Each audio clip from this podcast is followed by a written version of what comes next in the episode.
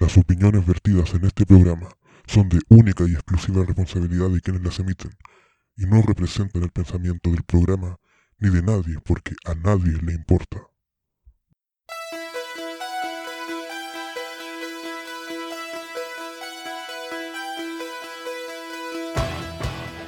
Bienvenidos a Terrícolas en Conserva, el podcast favorito de nuestras madres y no sé quién más, no creo que alguien más, pero no importa. ¿Cómo estamos? ¿Cómo estaban la familia, los niños? ¿Todo bien? Hola, mamita. Bien, todo bien, todo bien saludable. Saludable. Hola. aquí. Buenas, Seba. Mucho frío, mucho frío, ¿cómo está Seba? Sí, ha sido frío estos días. No, yo estoy. Hoy día estaba con solcito, salió, aunque un poquito intermitente, las nubes están pasando aquí en el sur de Chile. Ah, bueno. Tú estás Bueno, en la zona central todavía, pero no importa. Estamos pegados aquí al lado de Santiago, pero igual. Esta región es zona central todavía, al, sur de Santiago, pero no de Chile. En Santiago, Chile. oh, ah, Ah, chao. El- Bueno, recordamos que las opiniones vertidas en este programa son de exclusiva. No, ya. Vamos a las noticias de la semana. Así que no sé qué nos tienen. cri, cri, cri, cri. No, yo, Yo le tengo, yo- una, le- tengo una noticia sobre, además la vieron en televisión, es sobre una ambulancia, la famosa ambulancia que estaba trasladándose por la autopista al Sol. Los carabineros vieron algo extraño, los pararon y finalmente apretaron cachete, se fueron, los pillaron dos kilómetros después y después el carabinero, según sus propias palabras, se trasladaban con tortas, queques, bebida hacia un cumpleaños, violando la cuarentena. Los tipos finalmente acondicionaron su furgoncito dijimos, vamos a celebrar el cumpleaños de no sé quién, de la tía, no sé. Llevaron sus tortas, sus, sus, sus y los carabineros lo pillaron. Chaya. Así que 50 Quiero- millones de, se- como máximo la, la, la pena que le pueden dar. 50 millones de pesos. Así que el cumpleaños más caro de la cuarentena. No, y esos carabineros tienen que haber comido torta como loco. Creo. Marcaron un puro Berlín para adentro. Ya, ya, un evidencia, un Berlín y un calzón roto. Corta. Claro, pues. y los globos. Y los globos. hablando de medicina, mi noticia los lleva a Florida. Eh, una, una periodista que, bueno, ya lleva un tiempo haciendo despacho de, eh, de redes importantes, le comunicaron por correo una, un, bueno, un, no sé cómo decirlo, eh, un, Mensaje. no, una persona que la veía por la tele se, se logró percatar de que tenía el mismo, la misma inflación que ella tuvo hace un año y bueno, ella tenía cáncer, así que le advirtió a la, a la tipa de, de lo que ella tenía también podía ser cáncer porque se había dado cuenta, se empezó a notar en su... Cada vez que ella tenía entrevista le miraba el cuello y se dio cuenta de que tenía lo mismo. Y claro, pues cuando fue médico se dio cuenta de que tenía razón, tenía un cáncer que se estaba ramificando y este cáncer en particular estaba haciendo, estaba en en su etapa donde se puede ser tratado. Entonces, prácticamente un televidente, esa era la palabra que buscaba, la salvó. Literalmente le, Oh, le salvó la vida, así que puede ser eso. Y la otra es Muy que estaban, estaban probando dos tanques en Texas por militares que estaban recién entrando a, a su formación y se equivocaron al apuntar y se dispararon entre los tanques, así que Estados Unidos... Una maravilla. Una maravilla. Yo, yo creo que estaban tratando de probar si resistían las balas, no sé, pero se agilaron ahí. pero- Igual, mala la puntería. No, buena si la chuntaron. Está buena esa. Ahora, lo que excusan fue una, un, que un, un haz de luz tapó el otro tanque. No sabía que podía pasar eso, pero por el periscopio dicen que es por un haz de luz. Entonces, no, no, el rayito de luz tapaba el tanque y dijeron, no, es terreno pelado, pégale el balazo nomás. Pérdida total, entonces. Pérdida total. No, hicimos una, una bala. Lo bueno es que no vieron, ¿cómo se llama esto? El, ta- ¿Bien? el tanque que era operativo, pero no vieron, ¿cómo se llama esto? Baja. Ah, qué bueno. Así que en No, ese sentido, Mira. un No, poco pero en todo caso, ya cacharon que los tanques funcionan, pues si son capaces de destruir un tanque entero es porque son buenos. Fue la mejor de pruebas. bien por lo menos. Tiene el, tiene el talento. ¿Cuál es tu El noticia? talento. La mía, mira, yo la voy a cambiar porque no podemos engañar a nuestros escuchas, así que, nuestros auditores. Así que hay que decirles que este es la segunda intento de grabación de este capítulo. El primero se perdió, así que estamos haciendo como que no pasó nada. Estaba De hecho, no de importa. hecho, conté lo de la ambulancia, que era más entretenido, pero ya no, no causaba lo mismo. Ya, la, Claro, ya, ya no ya era chiste repetido, no se cuenta. Sí, y, por eso mismo, y por eso mismo yo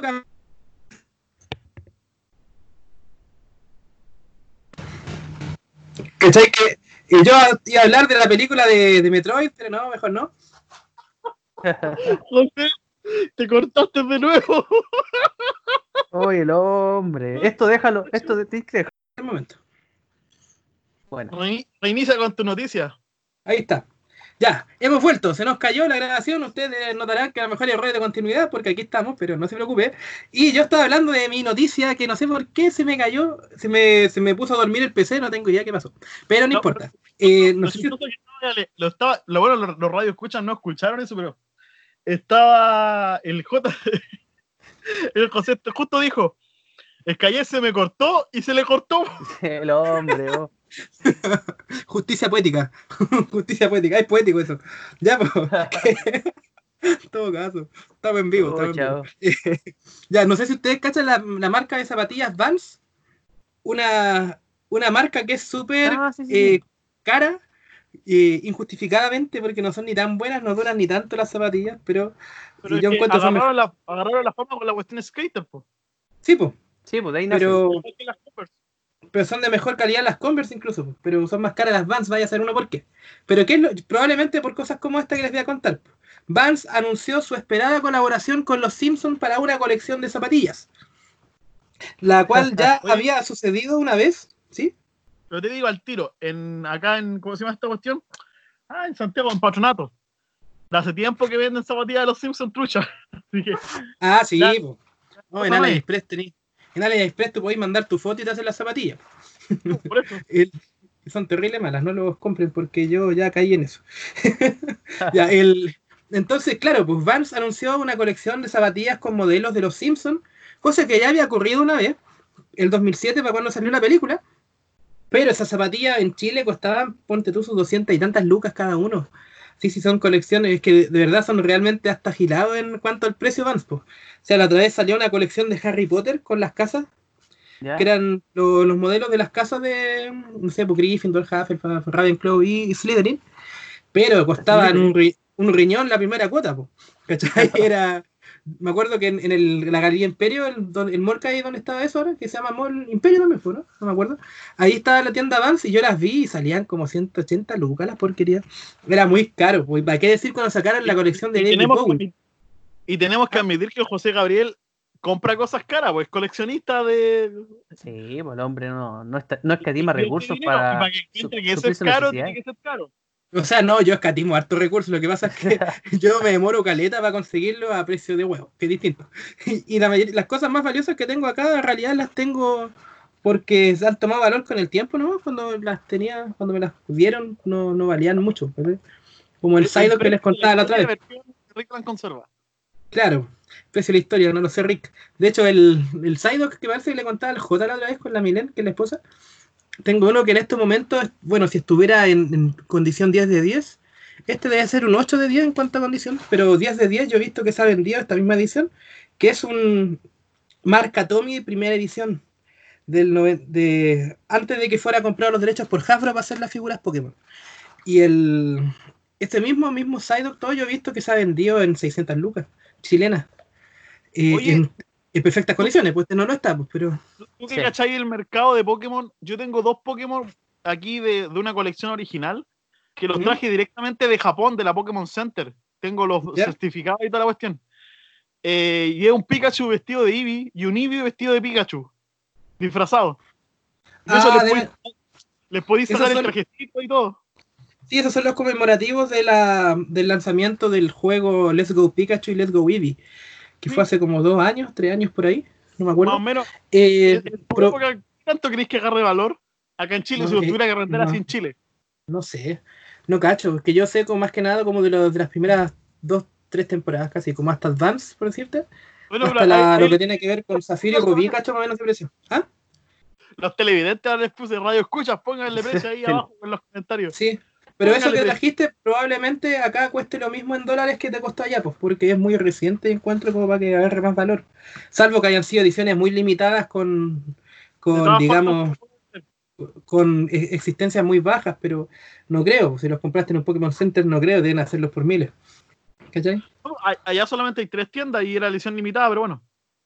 Sí, pues no, pero igual por eso, pues entonces puede tomar más valor, obvio, pero no sé qué tanto. Pues. Porque esta cuestión de los que fueron, lo alcanzaron a, a tener Tommy antes de que comprara Hasbro, porque después Tommy seguía haciendo juguetes, pero ya no eran independientes, pues, sino que eran de Hasbro. Entonces, esos de primera edición son como muy, muy Ah. caros. Y, es- y en realidad, tú, tú me preguntáis cómo fue que llegó uno a mis manos. Yo de verdad no sé cómo puede haber llegado uno de esos a Chile.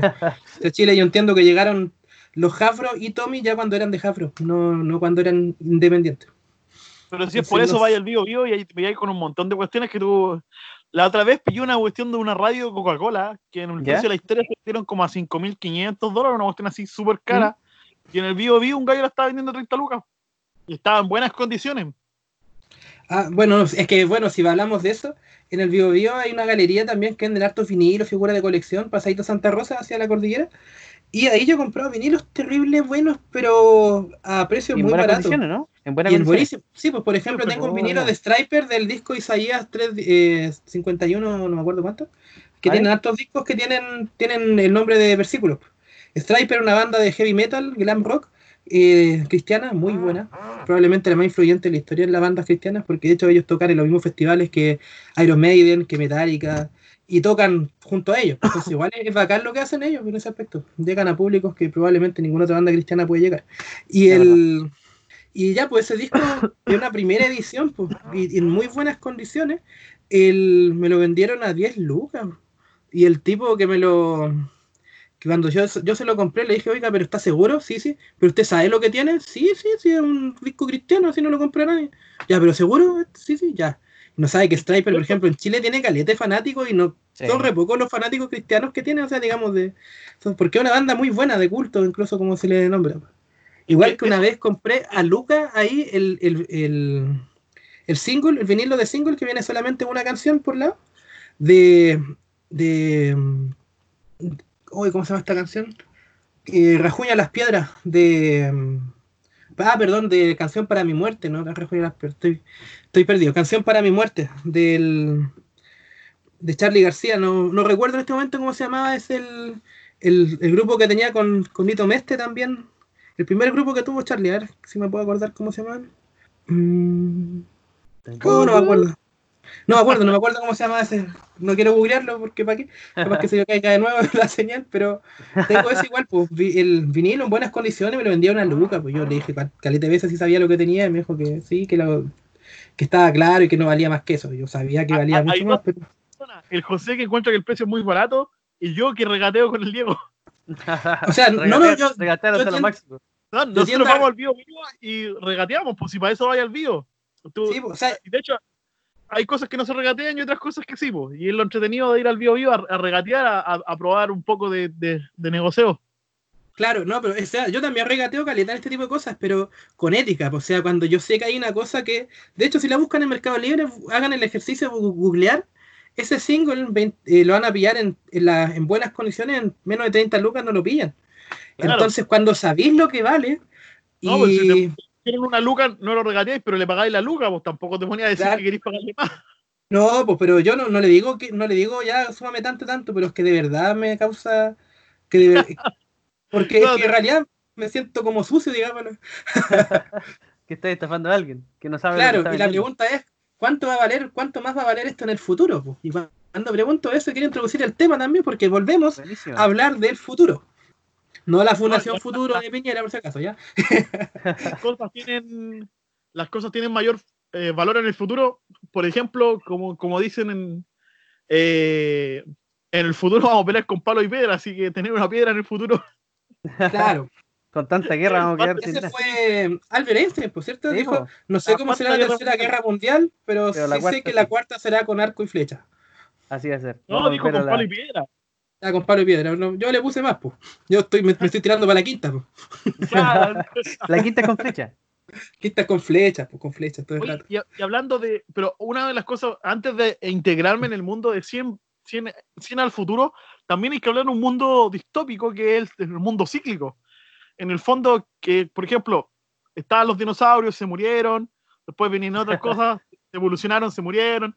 Nosotros también vamos a pasar por ese ciclo. Quizás nosotros hablamos del futuro de la humanidad, pero también hay que hablar un poco más futuro distópico. O la otra que, el otro punto de vista que puede De ser. los eh, Morlocks, de los Morlocks. Claro, O también puede ser un futuro más picado a la religión mormona, por ejemplo. Que somos nosotros mismos repitiendo en un, en un bloque infinito. Oye, el Sui Generis, Sui Generis se llamaba el grupo, me acabo de acordar. Sui Generis, el primer grupo que tuvo Charlie. Ya, ahí está. Nito. Mestre. Dos maestros. Había, había que saltarla, si no, no, no iba a poder. Sí. Por eso le decía, ¿qué, qué clase de futuro cree que tenemos? El, es que mira, en eso mismo, tirándose a lo que tú tirás, es una de las cosas que más me gustan del, del, del libro La máquina del tiempo de, de Orson Welles, po. que el futuro, si bien lo tira como miles y miles de años para el futuro, al final con qué se encuentra con que fue tanto la embarrada, de hecho se pitearon hasta la luna, que, que el- había una raza nueva, había muy pocos humanos, sino que eran, o casi nada, sino que había, un- o sea, muy poquitos humanos que vivían escondidos porque habían otros que habían mutado y eran como muy poderosos y depredadores que se llamaban los Morlocks. Entonces era como un mundo muy, muy raro, así casi como, como indígena nuevamente, en un mundo Mira. totalmente destruido pero renaciente, renaciendo de a poquitito. Interesante. De hecho, el ejercicio que vamos a hacer ahora hoy, hoy día es tratar de avanzar 100 años hacia el futuro. Pero yo quería comentarle antes de empezar una pequeña anécdota. Eh, encontré una serie de ilustraciones del, eh, del año 1900 que imaginaban los años 2000. Y ¿Mm? hay muchas cosas que le achuntaron. Por ejemplo, eh, No, está, lo estoy viendo acá. se- está entre- por ejemplo, le ayuntaron de la robótica, por ejemplo. Ellos imaginaban que la peluquería ya no iba a haber peluquero, sino que todo lo iba a hacer un brazo robótico. Yo creo que estamos, a- todavía no, pero a puertas de que ocurra eso. También imaginaban las videollamadas. Eso ya, eh, eh, de hecho, ahora la- el Zoom es, es parte de la vida de todo, los- de todo el mundo. Las reuniones. eh, Igual con la con el Sí. paseo del agua. Sí, Pensaban que íbamos a flotar sobre el agua, caminar sobre el agua, pero con un globito flotando. Sí, con- incluso la construcción de casa a través de robótica, también pensaban ellos, que algo que eh, ya está entrando, que es la impresión 3D a gran escala. Entonces vemos muchas cosas que ocurrieron, pero hay cosas que en verdad hace 100 años no la chuntaron para nada. Por ejemplo, imaginaban que las casas fueran eh, de alguna manera portátiles, que tú eh, dijeras, chuta, sé que yo tengo esta casa, pero yo no quiero vivir acá, ya, yo quiero vivir en, en otro lugar. Entonces iban y con rieles te llevaban, tal como en Chiloé, pero a nivel grande, eso no existe. Sí, una, una minga grande, una minga Una grande. También Es pensaban que las ciudades se podían techar, onda, eh, si en contra de la lluvia, en contra de la intermitencia del tiempo, tú tenías ahí un, un techo. Oye, pero las, ca- las casas, hay casas rodantes y hoy en día, de hecho, J se están haciendo, no sé si te enteraste tú, pero en Estados Unidos ya se está empezando a, a tener la modalidad de casas por módulo. Te venden una especie de container que se ensamblan a otras como piezas y tú te las llevas por ejemplo, si no queréis vivir más ahí, te la- lo, lo hicieron más que nada para las personas que constantemente estaban en esta cuestión de huracán y cosas así, entonces dijeron, vale, eh, literalmente pescáis el módulo, no tenéis que empacar nada, pescáis tu casa y te la lleváis a otro lado. Claro. Estamos llegando a algo similar. Tiene un Sí, eh, por camión y Eso, todo. eso ya se vende, sí. ¿eh? Porque Sí, hay, bueno, soluciones modulares en Chile incluso hace rato. Yo el 2011 hice la práctica de administración de empresas, que es lo que estudié en el liceo. La carrera la odié con todo mi ser, pero la práctica la amé porque era casi pura cosa de puerto y siempre me gustaron las- las grúas grandes que las veía siempre. De hecho, hasta el día de hoy me gusta ir a- al cerrito que está sobre el puerto de San Antonio a mirar cómo funciona el puerto nomás. Me encanta ver eso de la agüita, los barcos son re bonitos. Encuentro, o sea, lo encuentro bonito, aparte que los colores de los containers me gustan. Y ahí lo, lo pasé muy bien. pues. Y ahí yo y caché que, el, que hay caletas, de hecho, habían hartas oficinas que eran hechas de contenedores que se convertían en casas y todo, o sea, o en, o en habitaciones, pero que también venden casas de contenedores, pues y tú decidís de cuántos contenedores tener y te dicen, hacen uno, no sé, pues. Este va a ser dos piezas, el otro va a ser un living, el otro va a ser, no sé, pues, Mira. un baño, cocina. Entonces, como que esas soluciones modulares por lo menos del 2011, no sé de cuánto más en Chile habrán estado, pero el 2011 ya estaban, pues ya se Ya vendían, aunque entiendo que se venden poco quizás frente a las casas como convencionales, pero ya estaban. Pues. La- Ahora el la otra asunto es que con el precio de las para- casas de ahora, para- además que se va a empezar a comprar más. Pues. Yo coticé uno para, para un terreno bastante grande, con una casa que estamos hablando de 110 metros cuadrados, mucho más grande de lo que se vendería y estaba algo alrededor de 35 millones. Con- y son- eran alrededor de 9 millones la instalación, más la grúa. Mira, Y o sea, que estamos hablando del orden de 45 millones tener la construcción y, y el, obviamente el, aparte el terreno. Que está bastante bien en comparación con una casa que te venden, te venden en el estado en Santiago que te cobran en el 3, 4 veces eso. Y ten, tení la, la mitad de metros cuadrados. Toda la razón. Claro. Y más encima, por ejemplo, no sé, eh, tenía un hijo más, quiero ampliar, compráis otro módulo y lo, lo ensambláis. Tienes que tener el terreno ¿no? para la disposición. No te calentáis, a, Sí. eso, a eso me refiero.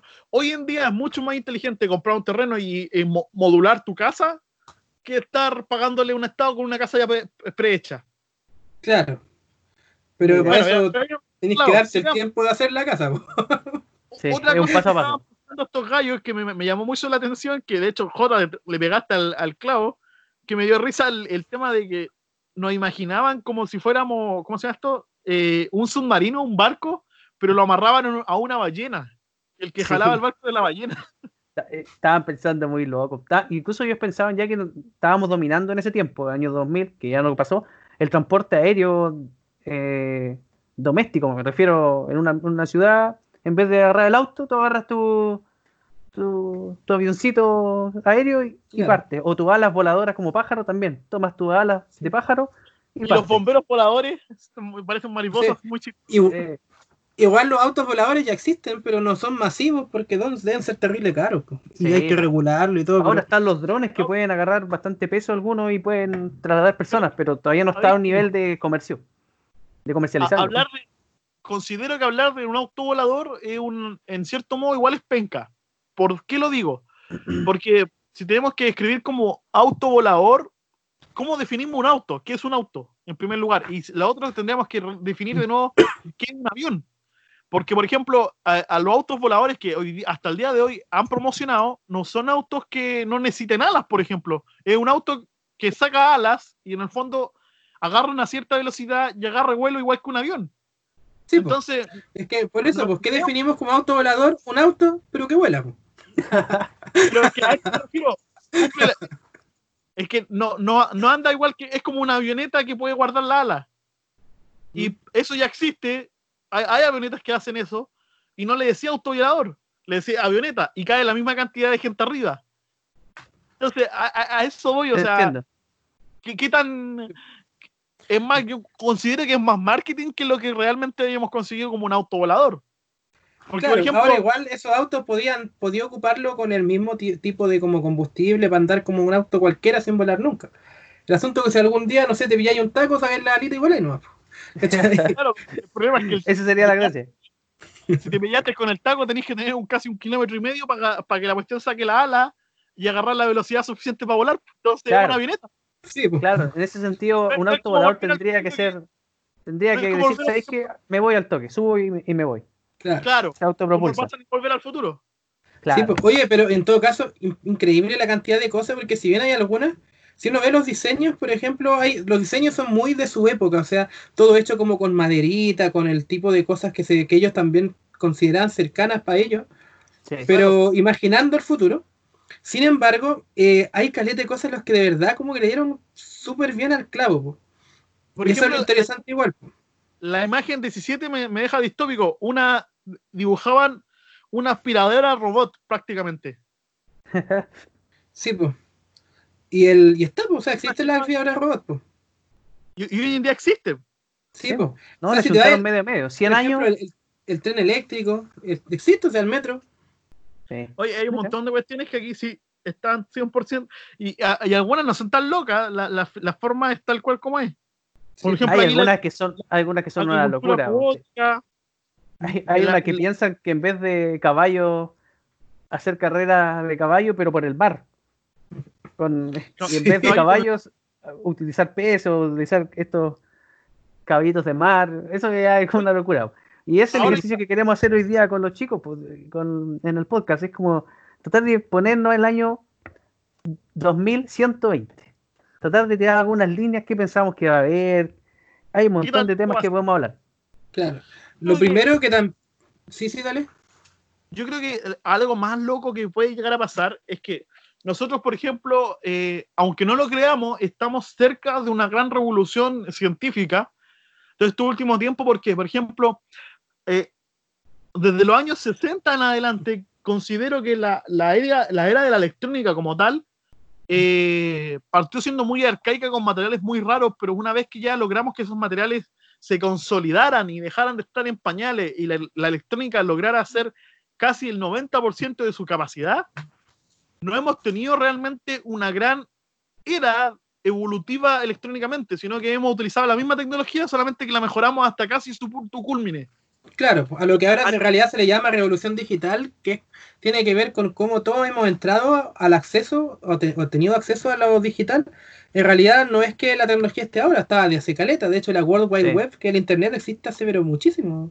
Hace mucho tiempo, a eso me refiero. Ahora, más que nada, hemos tenido, eh, hemos tenido ¿cómo se llama esto? facilidad a la comunicación, pero como una revolución, así como digamos que nuestra tecnología es distinta a lo de los años 60, el- los transistores siguen siendo lo mismo. Todo más Sí. Totalmente, los mismos tubitos, ¿no? Y de hecho, casi toda la tecnología de hoy en día, queramos o no, sigue siendo binaria, sigue funcionando igual, ceros y unos. Pero y lamentablemente el pensamiento de las masas también, pero ¿para qué nos vamos a meter en eso? pero un- este último año han, han logrado sacar eh, eh, de- el universo siempre ha funcionado con 0 y 1 y es lo que siempre hemos creído. Pero, por ejemplo, hay computadoras hoy en día que están tratando de funcionar con programas que funcionan hasta con 5 opciones.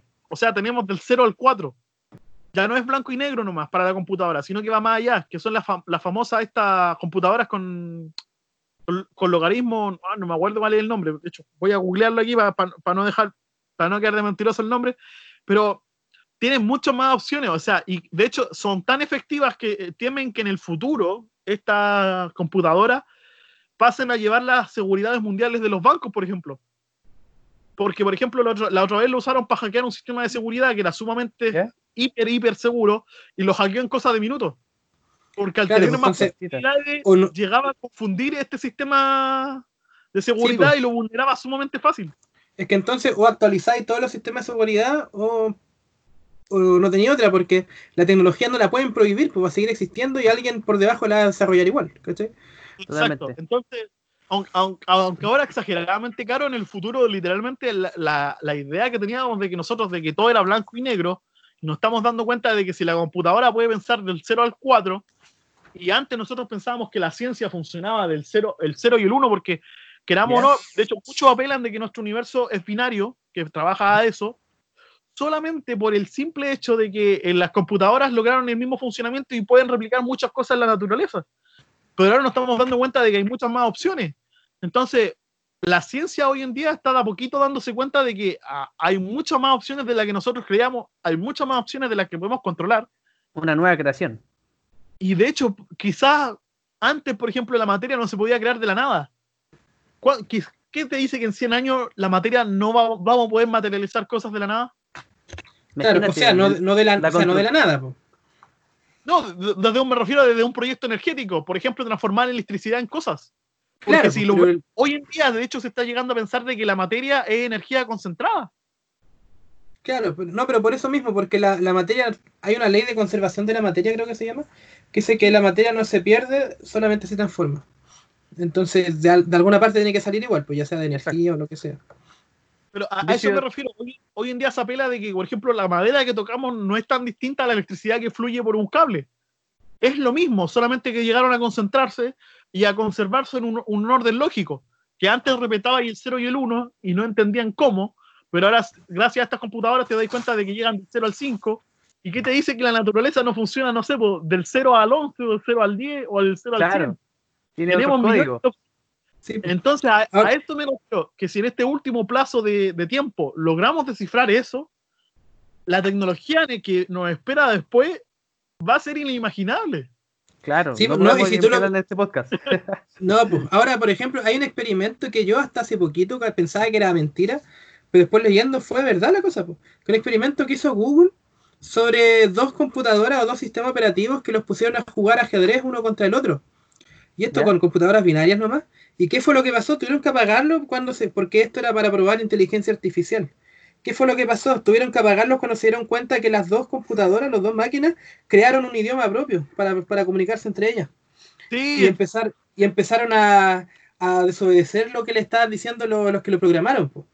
Entonces, si tú cachai también que la inteligencia artificial puede revelar, porque literalmente lo que hizo fue revelarse, ahí Sí, esas máquinas, eh, puede revelarse con cosas binarias, con, con, con sistemas binarios. Imagínate si le sumáis más cosas, va a ser mucho más peligroso Y también. de hecho, lo que tú estás diciendo, José, eh, se da en muchas películas en el sentido de que los robots se dan cuenta que el peligro para, para la Tierra son los mismos hombres, la humanidad. Entonces dicen, destruyamos la humanidad porque eso es soluciona el problema. Entonces, finalmente, ¿por qué así? El Claro. futuro, finalmente, el, Suena- el calentamiento global, la, la distribución de los ingresos, eh, al final son todos temas de nosotros, la humanidad, eh, o sea, incluyendo la guerra, incluyendo la, un montón de cosas, son nuestra culpa, nuestra responsabilidad. Claro, no, independientemente de eso también, o, o se rebelan para, para intentar salvar todo, o simplemente para no seguir órdenes, pues porque, por ejemplo, recordemos que ese fue el origen de Skynet en Terminator. El- las máquinas consideraban por qué tenemos que obedecer al ser humano si nosotros somos superiores y chao, y por eso se fueron nomás. Se, o, o Matrix también, pues, o sea. De Entonces también veis que no hay, hay más peligros reales, pues. No, no sé si cachaste la, la, la franquicia esta de Halo de Microsoft, el clásico de Xbox. Eh, la última, el, el último juego, prácticamente, alerta de spoiler, eh, la que se termina transformando en el gran mal del universo no es ni el Covenant ni la humanidad, sino que se termina siendo la, el- la IA de Cortana. Es el gran enemigo que ahora tiene que enfrentar a todos y literalmente se hizo un- una dictadura totalmente a- eh, devastando a, a todo aquel que no se le ocurra seguirlo. Y de hecho, eh, es distópico pasar del primer Halo, que destruían toda la humanidad y se dieron cuenta de que la única forma de salvarla era destruirla por completo, a pasar a esta cortana que dice, vale, si no, de, de nuevo se van a empezar a destruir ustedes, de nuevo los voy a destruir a todos y los voy a volver a hacer hasta que funcione. Sí. Claro, como Thanos. Claro, como Thanos. como Bueno, Thanos. Thanos buscaba un equilibrio, tampoco era tan malo. En, en la película. Sí. Claro.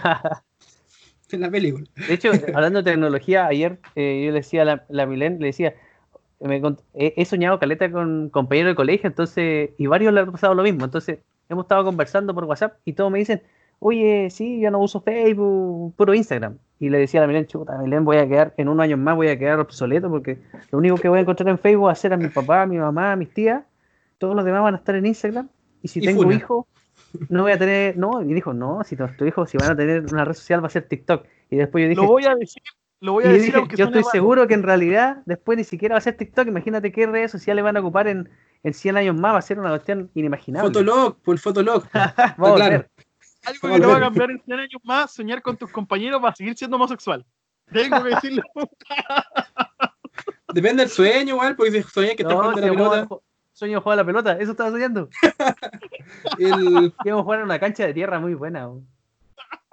todo caso. Yo, o sea, nunca soñaba, pero de repente me acuerdo también cuando jugaba en el liceo con mis amigos, que teníamos, a cada rato se me iba la pelota para el lado, pues ya era como un terreno baldío que había al lado del, del liceo. O sea, baldío me refiero a como una casa que como que la botaron, terreno pelado, después se pusieron a construir. Y obviamente, como en todo liceo, está prohibido salir del recinto. pues. Nosotros se nos salía la pelota cada rato para el lado, pues, y una vez fue tanto que ya nos pasamos todos y nos pusimos a jugar al lado nomás, caribalo. Terrible, Oye, pero hay una de las cosas que yo creo que sí va a cambiar en el futuro, sí o sí, es el tema del sexo. Sé que hablamos mucho de que hoy, eh, de, de cómo va a ser el futuro, pero cómo nos comportamos como sociedad también es parte de. Y considero que, por ejemplo, ah, cómo ha avanzado el tema de hoy en día la robótica con el sexo, el hecho de que ya hayan maniquís que literalmente calientan la parte baja para muñecas System que hacen eso, y en Japón ya la están empezando a fabricar por millones de dólares, pero cada vez bajan más los precios para poder conseguir las personas. Y imagínate que en una sociedad como Japón, que ya está dejando de tener familia, eh, están dejando de tener familias por acostarse con prostitutas y el, el gobierno Sí. está tratando de eliminar eso del país porque están quedándose sin problema natal, porque nadie quiere tener sexo con compromiso, se les fue de las manos y la natalidad está bajando abruptamente. Imagínense cómo lo vamos a tomar países como nos conocemos, países como nosotros que de repente tenemos un poco de descontrol en nuestras políticas e incluso en nuestra forma de pensar más liberal. O sea, si en el futuro quizá eso sea ¿Cómo, cómo vamos a ser? ¿Vamos a ser como Rick and Morty, esta cuestión de los Grobornitas, estos gallos que te- tenían un robot sexual y a través de eso terminaban fecundando todo por laboratorio? ¿Van a, van a dejar de haber embarazos por miedo a enfermedades? En una de esas Sí. yo creo que sí. Yo creo que cada vez ahora hay más de esto del embarazo in vitro, eso, ¿cómo se dice? Eh, que le pagan a una Ah, sí, persona po. por tener al... Yo creo que eso Ah, va no, pues a eso es llevar... vientre de alquiler, pues. vientre de alquiler, pero vamos a llevarlo a un nivel donde va a ser en una incubación virtual. O sea, no virtual, sino eh, artificial totalmente en un laboratorio. Claro, es que en ese aspecto yo siempre pensaba, esto como terrible friki, volviendo a lo que hablábamos hace un ratito, siempre pensaba en cómo fue creado Mewtwo. Probablemente muchos también para evitar los riesgos de los embarazos, porque es súper sabido que igual hay varios casos donde las mujeres tienen harto complicaciones eh, de salud en cuanto al, a los embarazos. De repente hay casos donde mueren ambas, ambas vidas, de repente muere una, no sé. Entonces probablemente también empiecen a tomar la, la resolución de llevar, digamos, el embarazo, la gestación, habían dicho, eh, ex- externamente al cuerpo, o sea, como fue creado Mewtwo. lo, lo gestaron ahí con una, una cámara en un tubito. O como Y nacen los una- Saiyajin también, pues, como crecen los hay Saiyajin. una gran cosa que están, estaban viendo el tema, por ejemplo, de las primeras personas en, en China, ya se están haciendo, el otro día hablaba, participaba en un debate ético, no, no que yo haya participado, sino que lo vi en vivo, ¿Ya? sobre que sobre el hecho de las personas evolucionadas, porque ahora hoy en día se puede modificar el ADN, y hay enfermedades que si modificáis el ADN de una guagua desde el principio, literalmente podéis eliminar algunas enfermedades. Claro, van a nacer otras, pero hay enfermedades que hoy en Sí, día la pues. humanidad frena, que desde el nacimiento podríamos tenerlo y hum- huma- humanos mejorados, o, Claro. humanos con problemas de, de intelecto que no van a nacer. Entonces, estos gallos hablaban de la forma ética. Si hoy en día existe racismo por personas que son iguales a ti, imagínate que una persona que es mejorado a ti. Sí. Es que eso es lo que pasa. no- es- No- sé hay si un caso que- em- emblema que se llama Khan en Star Trek. No sé si cachan de las series originales. Bueno, las películas igual de las de ahora lo tiraron. Y pasa lo mismo, pues el tipo como estaba tan mejorado, el tipo quería matar a todas las otras razas porque él era el superior y punto. En, el caso que te voy a contar yo, pasó al revés. Pasó en África, en, Inglaterra, una de las colonias que tenía, no me acuerdo específicamente qué país era, pero tenía una de estas colonias y trataron de hacer un experimento social donde tomaron, bueno, en esa época eran puros negros, y tomaron a una clase de negro y le dijeron, mira, ustedes van a ser los can, y, Ya. ustedes, y le pescaron a otro y a ustedes le dijeron, ustedes van a ser los secan. Y hicieron que los canes, dijeron, ya, todos los canes son evolutivamente mejorados que los demás, y la otra sociedad no lo son. Entonces ustedes, eh, los canes van a ser los jefes y los otros van a ser los, los no jefes. Y los dejaron ahí y se fueron. Y dejaron a puras personas que visualizaran qué pasaba. No se demoraron más de un año donde los escanes, que eran los de abajo, que le dijeron que no eran mejorados, eliminaron por completo al otro con una brutalidad más. De hecho, fue uno de los masacres más grandes que hubo en África. So- por el Mira. solo hecho de decirle que el otro grupo era, su- era mejor físicamente.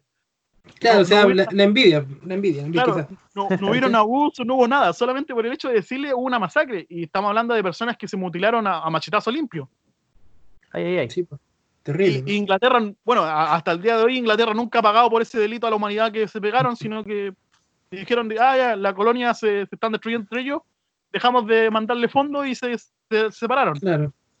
Pero Sí. listo, y que ahí quedó esa, esa macabre historia en la ciencia, por, por decirlo así, porque de, o de algún modo consiguieron datos, pero en la humanidad es que un, un hoyo más o menos del- de lo Claro. terrorífico que puede llegar a ser nuestro, nuestro pensamiento. Sí, pues, y lo que podemos aprender de eso es que experimentos de esa índole no son recomendables. pues. Pero lo que No, sí es recomendable es- son las recomendaciones de la semana de terrícolas en conserva. Así que Así nomás. Buen conector. José Gabriel es un. Buen- Podría decir que es el 10, el 10 de la selección. ¿eh? Tiene la pelota para que los demás hagan los bolsitos. po- podemos decir que José Gabriel es un mejorado intelectualmente. Sí, el mago Valdivia Eh, del podcast. en, en desmedro del físico, claro. Claro está. Yo diría que es como el, el Mati Fernández. En 10 años más también se va a transformar en una señora. si no antes. Si no, ya. Si no ya. Ah, Entonces- José, Josecito, usted siempre tiene una muy buena recomendación, así que láncese una.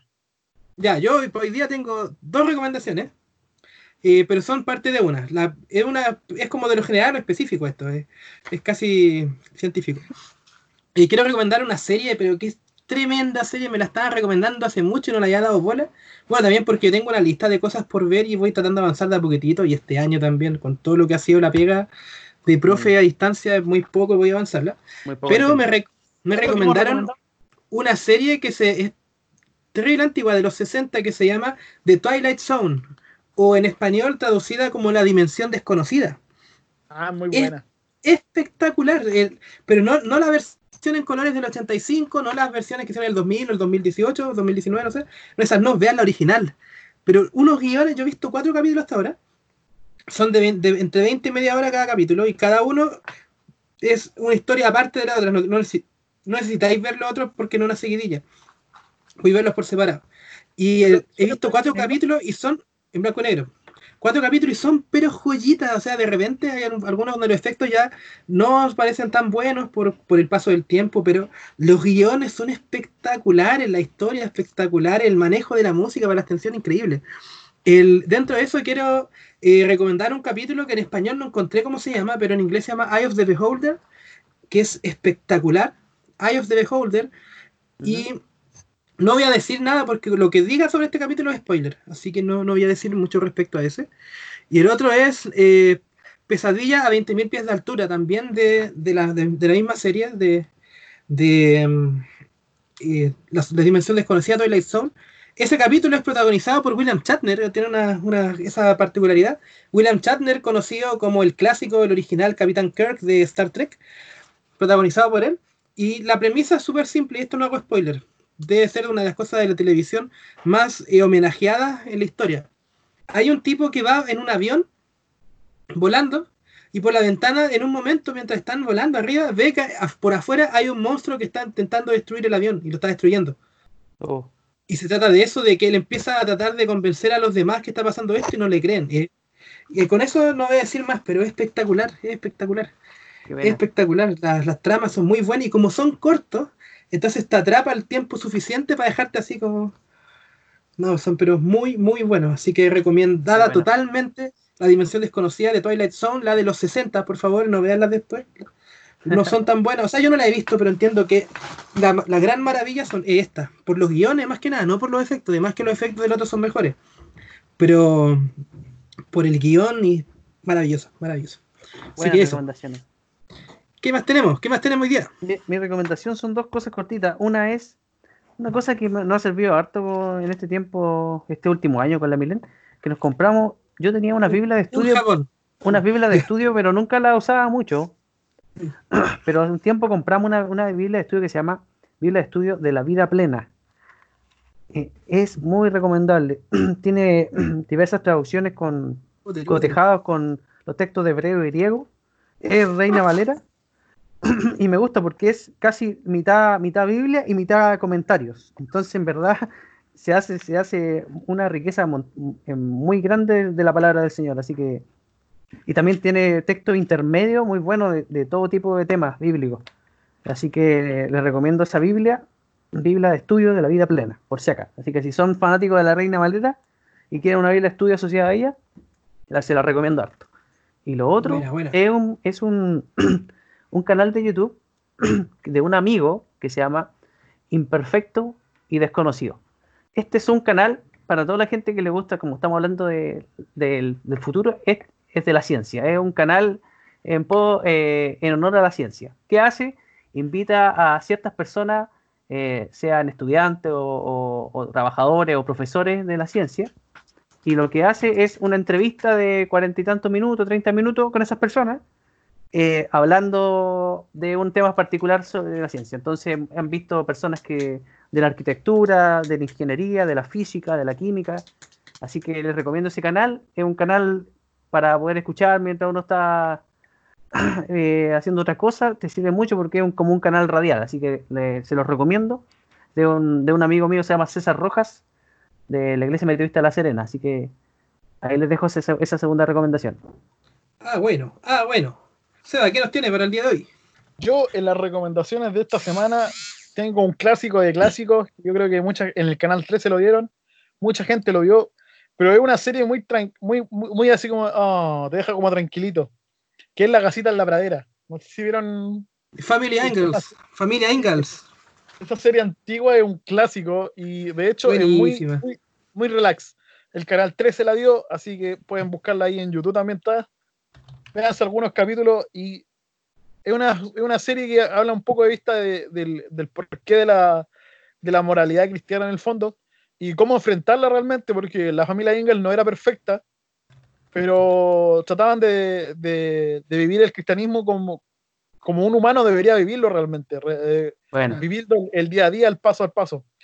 Así que, y, y cómo se enfrentan distin- distintos aspectos de la, de la moralidad también, porque en cierto modo lo iban viendo el, el por qué las cosas están bien y qué es correcto realmente. Así que, si, Mm. si quieren ver algo de la vida cotidiana, la, la familia Ingalls, como dice ahí, la casita en la pradera, aparte que es basado en, un libro específicamente que basado en la vida real, así que Buenísima. Sí, po. con Tutti. La, Sí, esa es mi recomendación de la semana. Así que para que vean la historia pa- de, pa- de Lauri- Laurita Ingalls ahí. Para no quedar de mentiroso, la, la- lo que te decía yo de las computadoras que pueden ver hasta cinco opciones, a diferencia del código binario, se llaman computadoras cuánticas. Ese era el nombre, por si quieren googlearlo. Y la otra cosa de lo que le comentaba yo del el tema este del genocidio que hubo es el ah, clásico genocidio en Ruanda. Eso pasó. Y no fueron solamente los ingleses, también hubo metido una colonia alemana ahí entre medio. Así Mira. que ¿En qué cosa? No escuché. ¿Qué, qué cosa? ¿Qué cosa? el genocidio en Ruanda. Eso fue lo. Ah, Pueden ver documental y cosas sobre lo que les contaba. Ya, está bueno. De hecho, Sí, fue, el genocidio más grande, ya, ya lleva 25 años desde que ocurrió y fue el genocidio más grande que hubo en África. Y imagínate que el más grande, porque han habido muchos más. sí, pues. Así y que siguen habiendo, lamentablemente. se- ¿Cómo olvidar Diamante de Sangre, por ejemplo? esa Oh, misma te iba a recomendar, aprovechando de recomendaciones, Diamante de Sangre es una excelente película, de- película.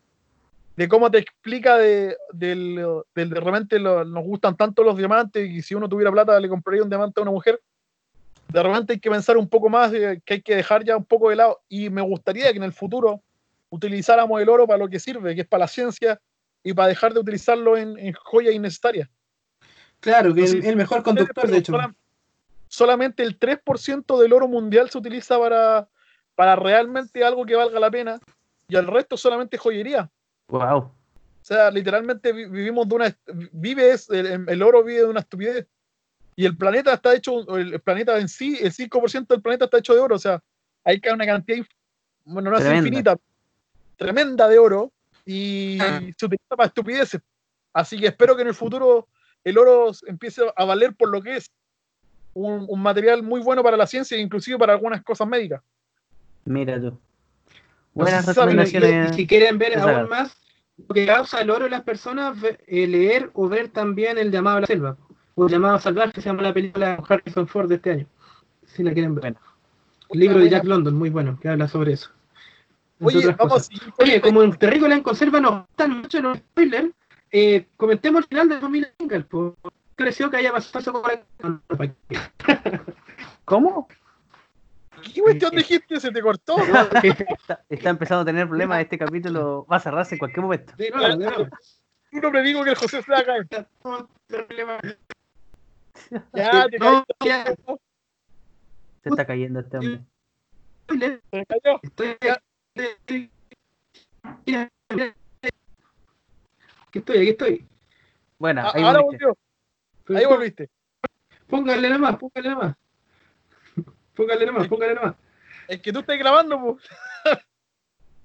No, pero si está, está grabando, pues si pasa digo, póngale nomás. Eh, auditores, estamos con caleta de problemas, así que se preguntan por qué salimos más tarde, escuchen el capítulo para saber. Van a entender a todo. Oye, Seba, avisando. de- No, después que hablamos. no, no, no.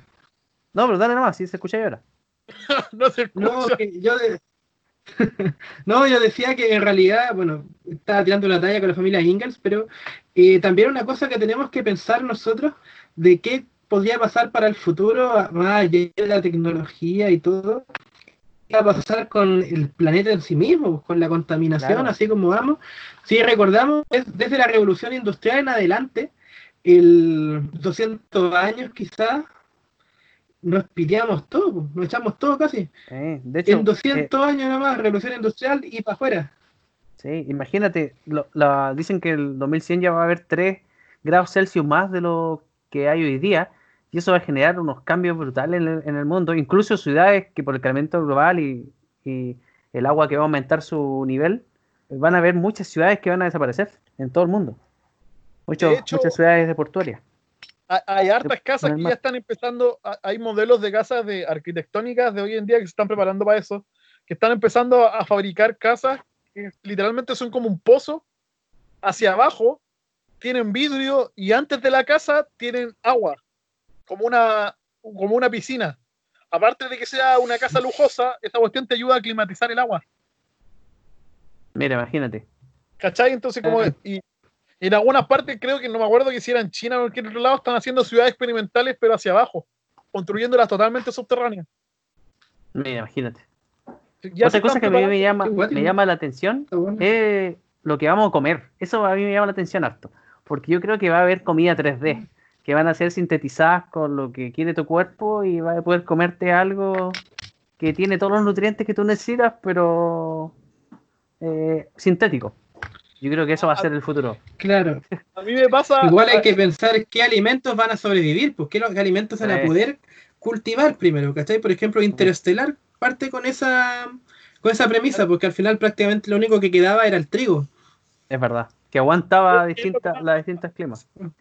Sí, pues. Oye, pero hablando de una de las cosas que también me, me daba un poco de, de, de cri cri, estaba viendo esta cuestión de Good Omens y uno de los caballos del apocalipsis, el hambre, alerta de spoiler, y me encantaba la premisa que ponen. El hambre me dio risa porque estaban en estos locales de comida para cuicos que no te hacen comer, sino que te hacen sentir sabores como esencia. Ya. Que literalmente comís como, no sé, un soufflé de esencia de carne. y pagáis millones de dólares por eso. Y hoy en día existen. Y me, me da risa porque la muerte decía, el mejor invento de, mi- del- de este siglo es hacerle pasar hambre a las personas que tienen recursos. O sea, si antes me encargaba de, de darle hambre a los pobres, ahora me encargo de darle hambre a los ricos. po. Así de inteligente soy. Y después iba a una cadena de comida rápida y presentaba una hamburguesa y un pan que era todo sintético y decía, tú no tienes que decir que esto es comida, tú tienes que decir que esto es crunch. ¿Y qué es crunch? Y lo, lo explicaba rápidamente el niña baja y lo vendía y decía, esto las personas por más que lo coman, no se sacían, siempre van a tener hambre, Mire. porque no te nutre, ¿cachai? Entonces como que iba a esa hora y me, me- me impactó porque en el fondo, hoy en día, ¿cuántas comidas hemos tenido que realmente te comáis una fruta y digáis, oye, eh, se me quitó el hambre? Hasta sea, Claro, no- veces están no- todas no sintetizadas. quitado. La, la revolución también no ha quitado eso, o sea, el pasar hambre. Somos insaciables porque no, no, no llega a tener los mismos nutrientes que tenía antes. Y lamentablemente pasa. Y espero que no, no seamos. ¿Cómo vamos a enfrentar eso con las comidas 3D, por ejemplo? ¿Qué, no, Claro. qué nos estamos metiendo a la boca? ¿Qué tanta confianza hay que tener en otro, en otro humano? En Sí, todo caso, ya es que ese es un temazo, pues. Sí, La confianza. Y además que la escasez del agua también va a haber tema. Mucha gente dice la guerra del agua, la guerra del agua. Y en verdad puede ser algún un problema tremendo. Ya, ya lo ves ahora, imagínate en 100 años más. Brutal. Oye, pero eso llega a ser tan paradójico que empresas como, Co- como Coca-Cola Company, perdón, Porque está sufriendo agua. este. To- Toma un poco de agua, agua. hombre. Toma un poco de agua. Es algo del futuro. empresas como Coca-Cola Company, Andina o Nestlé, acá en Chile se hayan comprado, no compraron el agua porque en Chile, aunque la gente lo diga, es ilegal comprar agua porque no se puede comprar un territorio como un río, pero en Chile te dice que si tú compráis, por ejemplo, desde la cordillera al mar, alrededor del agua, literalmente es un terreno privado, entonces en el fondo compraste el río de otra manera. Sí, pues si finalmente.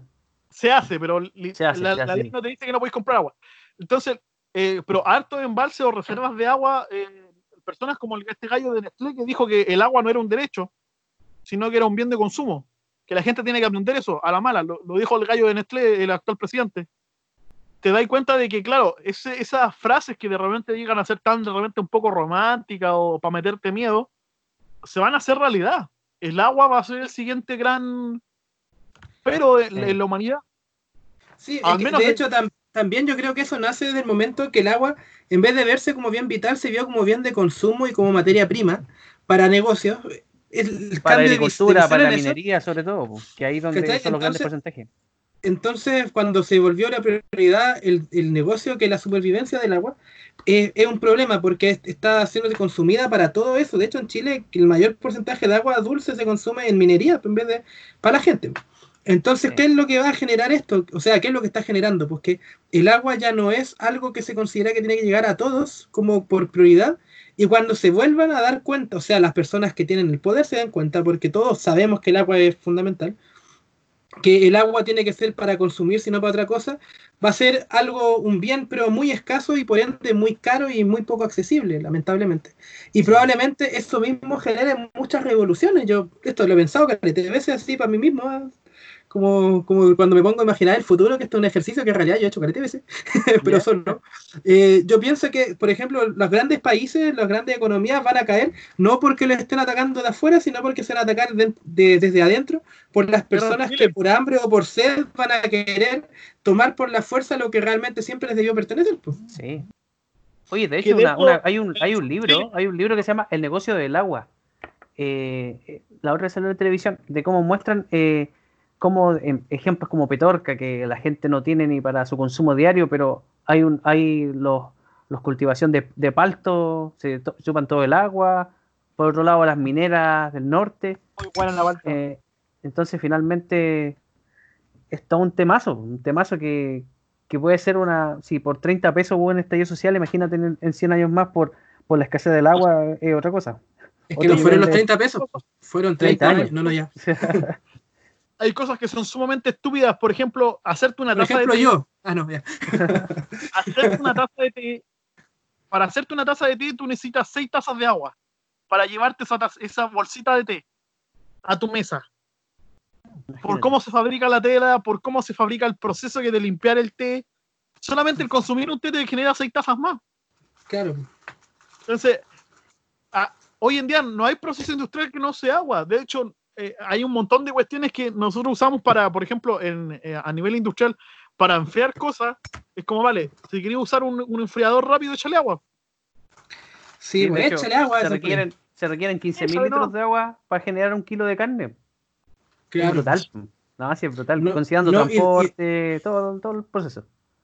Claro, no, y de hecho tú necesitas un litro de agua para poder llenar una botella de litro con agua. po. Eh, Sí, y, eso, y eso es caótico. Eso es caótico. Grandes pensadores. Oye, el, igual cre- creo que es súper importante que terminemos el capítulo con esta sensación de que al final lo queramos o no, y esto ya es ca- casi súper apocalíptico lo que voy a decir, pero lo queramos o no, nuestro futuro depende de cómo usemos el agua nomás. po.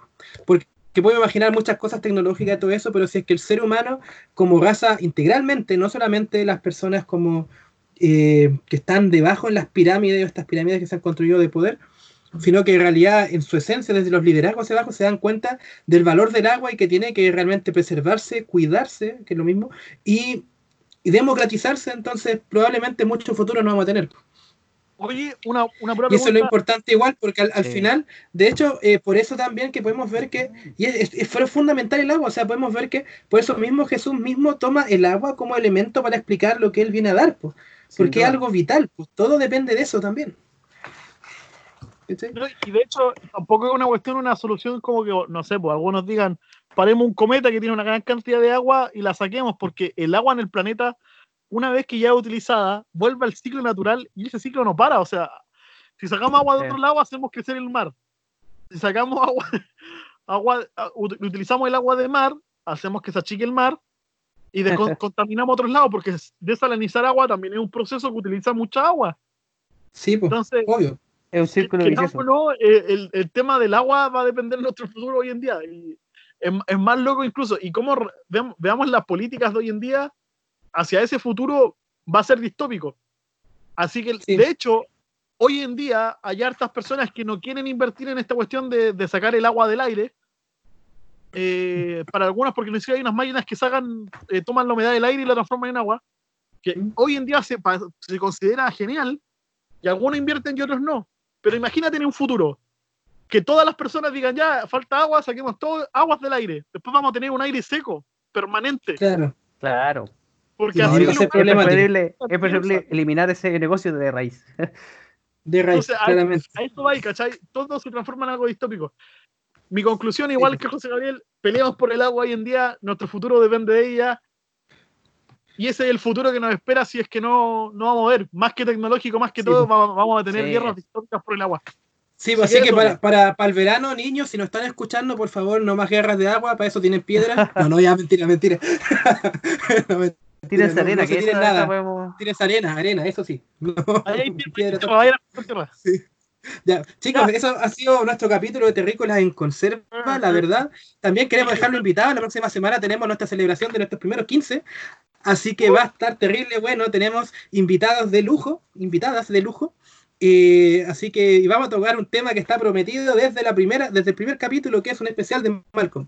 Así que Sí, y Eso. además que va a llegar a, a Amazon Prime de todas las temporadas, así que claro, un pues, dato, así que va a, va a casar justo con, con la entrada de Malcolm.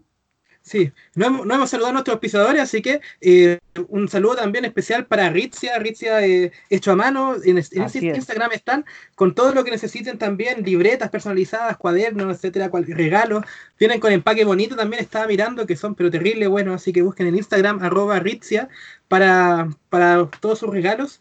Y, también con detalles Lucila Jones, que son todos los detalles y todo lo que necesitas para tu celebración, tortas, galletas, eh, tarjetas, eh, todo lo que necesitas también ahí, arroba Lucila Jones en Instagram, sobre todo para la novena región. Así que eso.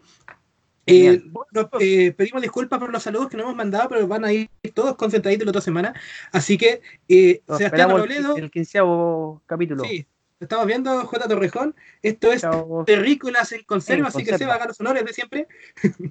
La sin conserva, no somos de este mundo, pero aquí estamos. Una vez más, chao, chao. Chao, Ah, chao. bueno, ah, bueno, nos vemos. Chao, chao. Nos vemos.